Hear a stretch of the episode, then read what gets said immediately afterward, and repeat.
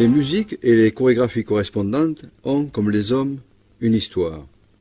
Je vous invite à écouter celle-ci dans la rubrique Musique et Histoire.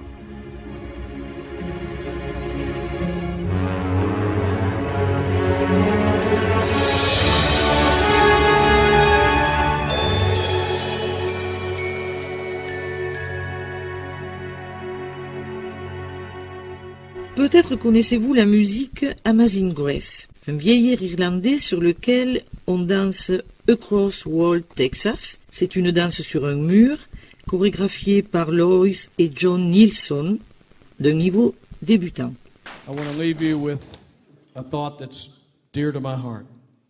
Interprété par Charlie McCoy.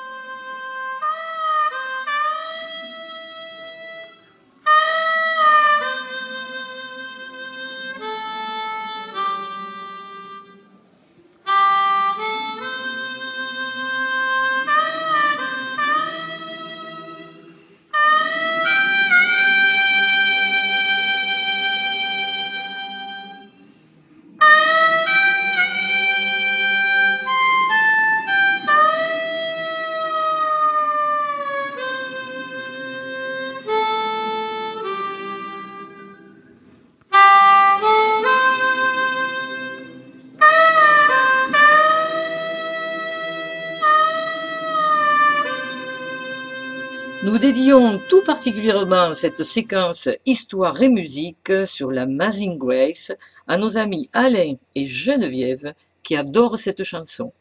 Amazing Grace veut dire la grâce du ciel en français.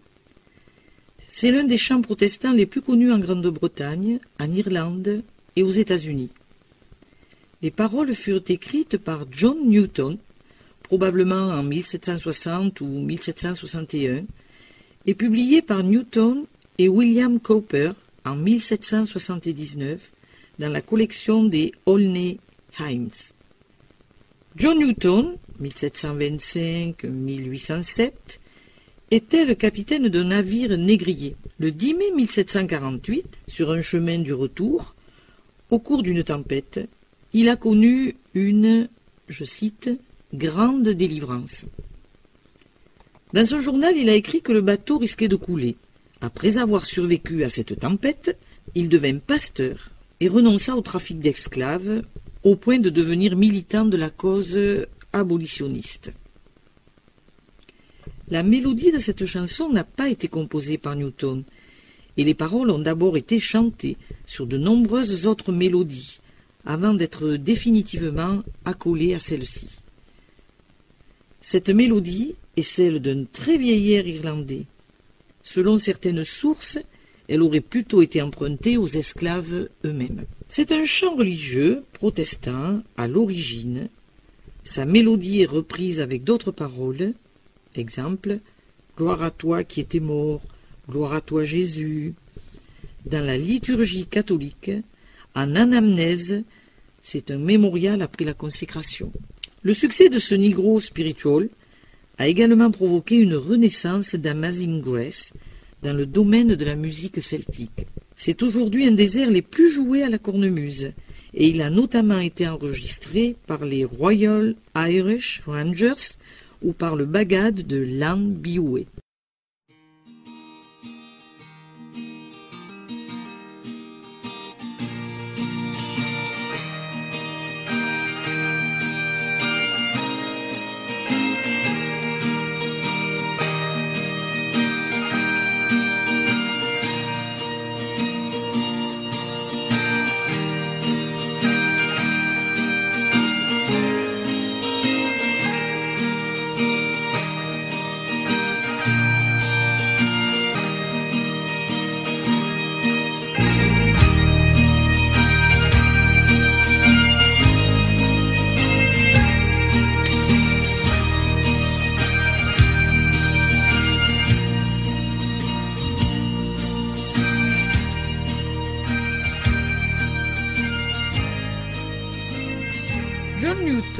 Est né à Londres en 1725 d'un père capitaine de navire marchand. Dès l'âge de 12 ans, il travaille sur le navire de son père. Après quelques années dans la marine royale, britannique, il devient assistant puis capitaine de navire marchand d'esclaves. Le 10 mai 1748, lors d'une des nombreuses traversées qu'il fera sur l'océan Atlantique, il échappe de justesse à un naufrage provoqué par une très violente tempête. Cette expérience marque un tournant dans la vie de Newton qui se tourne vers Dieu. Il se convertit l'année suivante, mais il est contraint de se livrer encore quelques années au trafic d'esclaves. Il renonce à naviguer en 1755 et occupe le poste de surveillant des marais à Liverpool. Souhaitant se racheter de tout le mal qu'il a pu faire en travaillant à la traite des Noirs, il demande à rentrer dans les ordres. En 1764, on lui propose le poste de prêtre anglican à Aulnay, dans le Buckinghamshire, où il exerce un ministère fécond pendant quinze ans. Quatre ans après son arrivée, le poète William Cowper vient également à Aulnay. Dès lors, une grande amitié va unir les deux hommes. Ensemble, ils vont composer un grand nombre de cantiques, connus aujourd'hui sous le nom de Cantiques d'Aulnay. C'est dans ce recueil que l'on trouve le fameux cantique Amazing Grace, qui évoque sa conversion. Je cite Stupéfiante grâce, combien doux est le son qui a sauvé le misérable que j'étais. Autrefois j'étais perdu, mais maintenant je suis retrouvé. Autrefois j'étais aveugle, mais maintenant je vois. Par le groupe The Sporwan Brothers, écoutons Amazing Grace.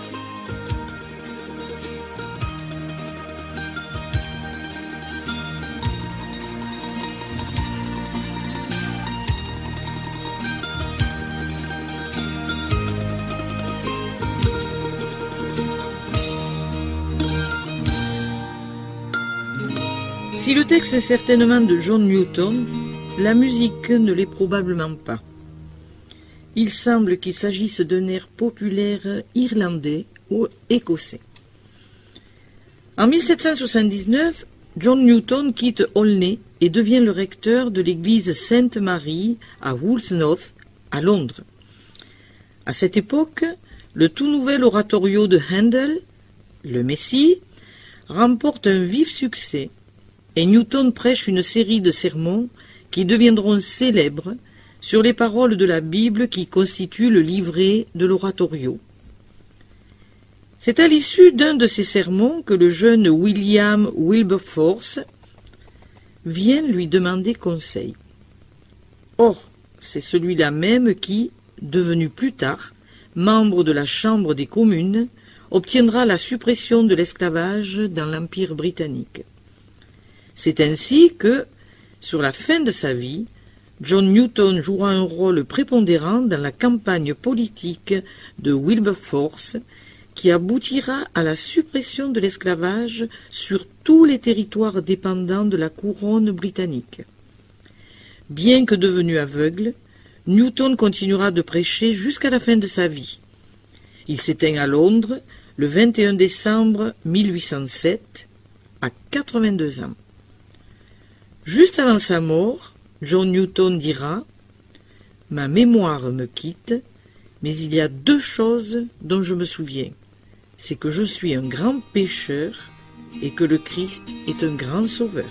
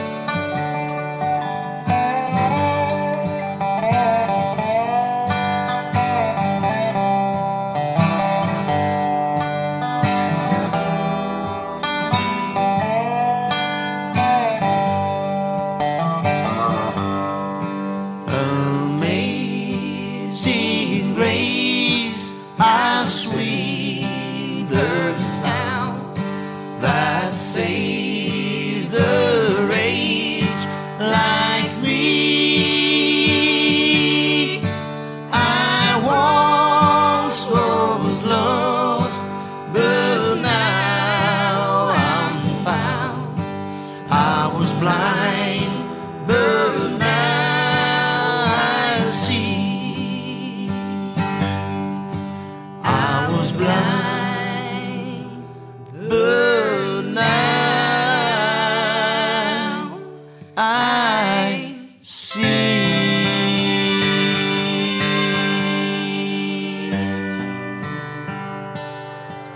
d'écouter la chanson Amazing Grace par le groupe Appaloosa, chanson extraite de leur album All Live Tribute.